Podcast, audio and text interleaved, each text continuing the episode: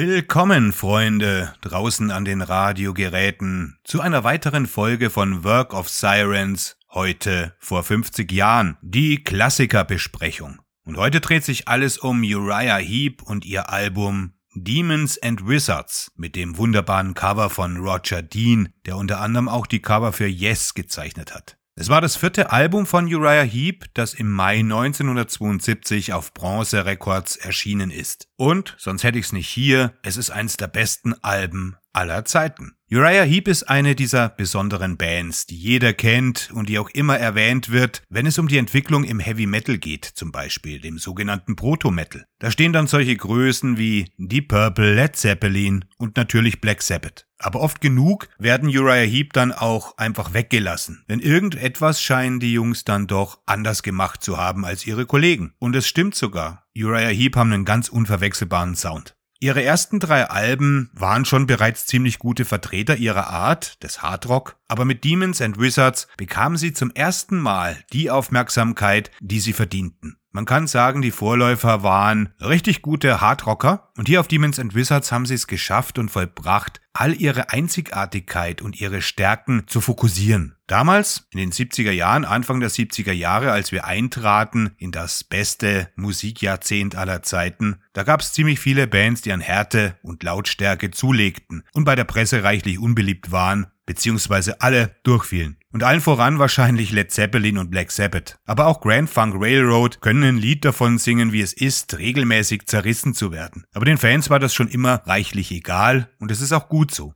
Daran kann man erkennen, dass Musikjournalie und Musikliebhaber nicht immer aus dem gleichen Lager stammen. Die Musikmagazine der damaligen Zeit, die waren ohnehin eine einzige Katastrophe. Die hatten reihenweise katastrophale Fehleinschätzungen vorzuzeigen. Das ist das, was die Musikjournalie durch alle Jahrzehnte hin begleitet, bis heute stellenweise. Obwohl es heute alles ein bisschen abgeklärter wirkt und professioneller tatsächlich. Da fehlen natürlich dann auch ein bisschen die Gimmicks, die man damals eben von solchen Rezensionen erwarten konnte. Da hat man dann gelesen, Led Zeppelin seien langweilig und Black Sabbath, die hörten sich angeblich an wie Cream nur noch schlimmer. Und zum Debüt von Uriah Heep schrieb eine Kritikerin, sollte diese Band es schaffen, muss ich mir das Leben nehmen. Ich frage mich, ob die Dame, die das damals geschrieben hat, noch lebt. Denn Uriah Heep haben es nicht nur geschafft, was immer mit diesem Schaffen gemeint sein könnte, das gibt da ja nochmal Abstufungen, aber sie wurden zu einer der größten und geachtetsten Bands der 70er Jahre. Trotzdem darf man nicht verschweigen, dass Uriah Heep dennoch eine der unterbewertetsten Bands überhaupt ist. Sehr zum Verdruss ihrer Fans, wie auch von mir. Natürlich hat man heute eine ganz andere Draufsicht auf die Musikgeschichte. Aber zu der Zeit, als Uriah Heep eben groß waren, und mit Demons and Wizards wurden sie richtig groß, da hieß Größe immer noch die zweite Reihe für die Band. Sie erreichten zum Beispiel nie den Erfolg von Deep Purple oder von Led Zeppelin, nicht mal ansatzweise. Und trotzdem war die Band natürlich in den Billboard-Charts vertreten und bei den Fans beliebt, was ihre erfolgreichen Konzerte beweisen. Aber irgendwie fehlte immer etwas zum ganz großen Deal. Und das trotz der herausragenden Besetzung die heute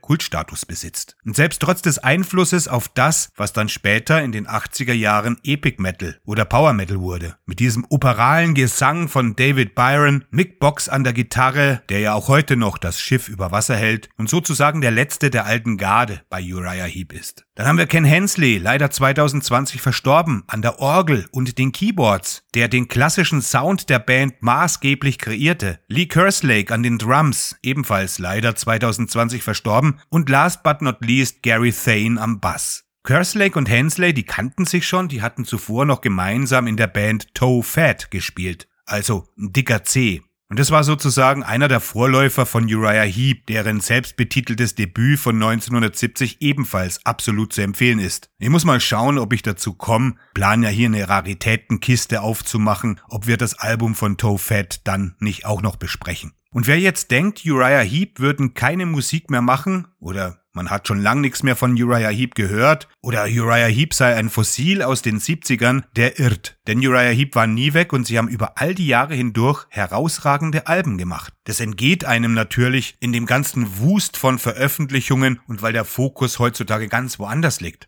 Und natürlich klingen sie anders als zu ihrer Hochzeit, aber dieser klassische Hammond-Orgel getriebene Heavy Rock, der ist noch immer da. Und die Fans lieben das neue Material genauso, wie sie das alte lieben. Vorausgesetzt natürlich, man weiß überhaupt, dass es Uriah Heep noch gibt und dass die Band nach wie vor phänomenal gute Musik macht. Ähnlich geht's ja Deep Purple, wobei ich persönlich der Meinung bin, dass die neuen Uriah Heep Scheiben noch einen Ticken besser sind als die neueren Deep Purple Sachen. Aber das ist natürlich wie immer eine völlig persönliche Einstellung und ich will damit überhaupt nichts gegen die Klasse von Deep Purple sagen. Aber gerade was die Hammond-Orgel betrifft, gab's ja immer schon so den direkten Vergleich zwischen den beiden Bands. Kensley gegen Lord. Und da haben Uriah Heep mit ihren vorausweisenden epischen Momenten im Verbund mit der Orgel für nicht gerade wenige Liebhaber dieser dröhnenden Orgeln das Rennen sozusagen für sich entschieden. Auf Demons Wizards war die klassische Heap-Besetzung zum ersten Mal wirklich komplett. Zwei neue Musiker fanden den Weg zur Band. Es war Gary Thane am Bass und Lee Kerslake am Schlagzeug und die beiden bildeten ein völlig neues Rhythmusfundament. Und das hat ziemlich viel im Bandgefüge selbst verändert. Plötzlich stand da ein absolut zuverlässiges Powerhouse hinter dem Rest der Band. Und es dürfte jedem zu diesem Zeitpunkt klar geworden sein, dass sie hier ihre klassische Besetzung beieinander hatten. Die hielt natürlich nicht lange, aber zu dem Zeitpunkt wusste das ja noch keiner. Sie tourten mit ihrem neuen Album durch die ganze USA und dabei hatten sie einige merkwürdige Erlebnisse. Jetzt muss man wissen, Anfang der 70er Jahre wimmelte es in Amerika vor seltsamen Leuten. Manche sagen, es wimmelt auch heute noch in Amerika vor seltsamen Leuten. Und es mag schon richtig sein, aber die Qualität der Verrücktheit, die ist doch eine ganz andere heutzutage. Damals waren teils Leute übrig geblieben von der gescheiterten Counterculture, also von den Hippies, die desillusioniert nach anderen Spielplätzen suchten. Sekten hatten Hochkonjunktur und Mick Box erzählte einst dem Classic Rock Magazine, dass es in Detroit war, wo es eine ganz bestimmte Sekte gab, die sich The Checkers nannte. Der Anführer dieser Checkers lief mit weißem, geschminkten Gesicht herum und mit einem schwarzen Mantel und gab sich auch sonst ziemlich mysteriös. Es gehörte damals ja eh zum guten Ton. Wer was auf sich hielt, der muss sich zwar nicht gerade das Gesicht weiß geschminkt haben, aber der gab sich eben geheimnisvoll und unnahbar. Aber das Besondere an diesem Typen war, dass er von Mick Checker besessen war. Daher kommt natürlich auch der Name seiner Sekte The Checkers. Und damals konnte man von allem besessen sein. Von Persönlichkeiten, Berühmten,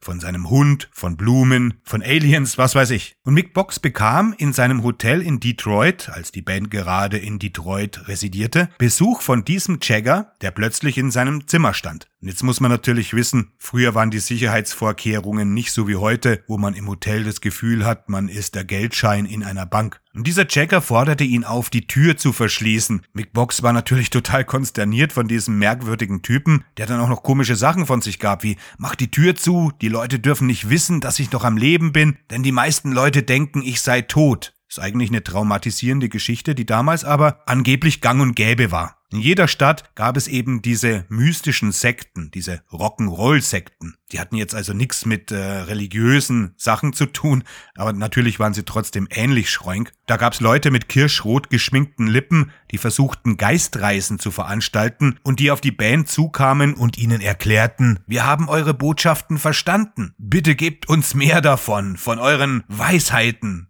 Und jetzt ist das alles ein bisschen verwunderlich, weil als okkulte Band galt damals zum Beispiel Black Sabbath. Obwohl in Wirklichkeit natürlich Led Zeppelin die eigentlich okkulte Band war. Es lag allein schon an Jimmy Page, der Bücher von Alistair Crawley sammelte, Erstausgaben natürlich, und dann auch noch Crowleys Anwesen Boleskin in Schottland kaufte, um dort seine Rituale zu veranstalten. Aber Ende der 60er und noch bis Mitte der 70er und es ging sogar noch bis in die 80er Jahre rein, wie ich das erlebte, war diese große neue Spiritismuswelle eng mit dem Rock'n'Roll-Zirkus verknüpft. Schamanismus, Geisterreisen, Magie, das ganze alternative Leben war damals eine völlig normale Geschichte. Und das waren eben die Ausläufer dieses ausgerufenen Age of Aquarius, dieses sogenannten Wassermann-Zeitalters. Esoterik und Okkultismus waren überall an der Tagesordnung und auf einem nie dagewesenen Hoch. Und man hat im Zuge dessen, wen sonst, die Rockmusiker dazu auserkoren, Träger von okkulten Botschaften zu sein. Man hielt damals die Künstler gar nicht für eigenständige Genies, die einfach geile Songs schreiben können, sondern dachte, sie wären mit einer Botschaft auf die Erde gesandt worden. Oder ein Geist würde in sie gefahren sein. Das hört sich alles ein bisschen skurril an und quirky, aber tatsächlich dachten manche,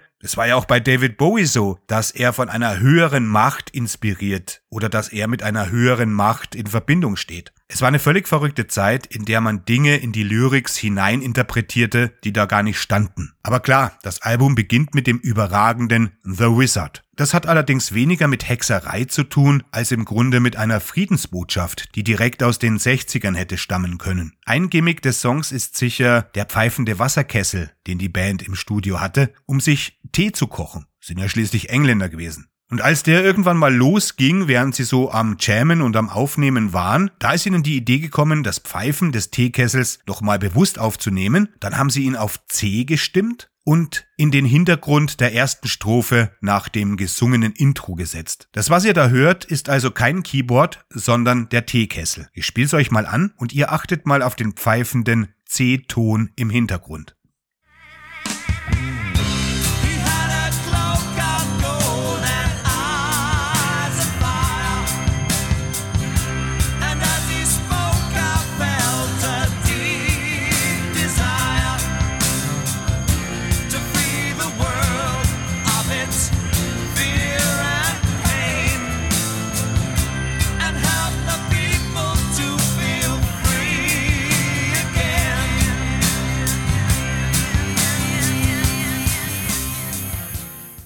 Das war also eine der beiden Singles des Albums. Bei der anderen handelt es sich natürlich um den Millionenseller Easy Living. Ebenfalls ein Song, der gute Vibrationen rüberbringt, ne? Good Vibrations. Und ob ihr es glaubt oder nicht, sogar James Last hat dieses Lied gecovert.